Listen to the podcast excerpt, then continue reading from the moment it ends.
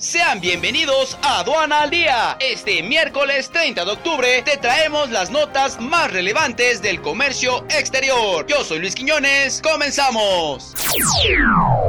Nacional. Con 421 votos a favor, 5 abstenciones y 29 en contra, la Cámara de Diputados aprobó el dictamen que permitirá juzgar e imputar durante su encargo al presidente de la República por traicionar a la patria, actos de corrupción, delitos electorales y los contenidos en el segundo párrafo del artículo 19 de la Constitución.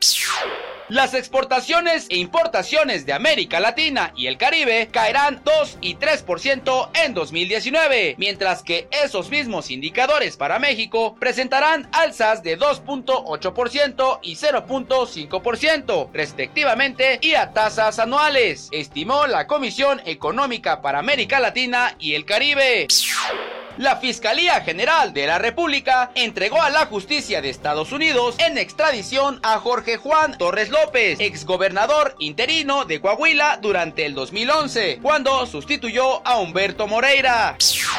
El peso mexicano cerró en una ligera caída contra el dólar estadounidense ayer martes, previo a la decisión de política monetaria que anunciará hoy la Reserva Federal. La paridad cerró en 19.1310 unidades, con datos del Banco de México, contra un registro previo de 19.0980 pesos por dólar internacional. Los diputados británicos aprobaron en una atmósfera eléctrica la convocatoria de elecciones anticipadas para el 12 de diciembre, tal y como deseaba el gobierno de Boris Johnson para sacar al Brexit del bloqueo.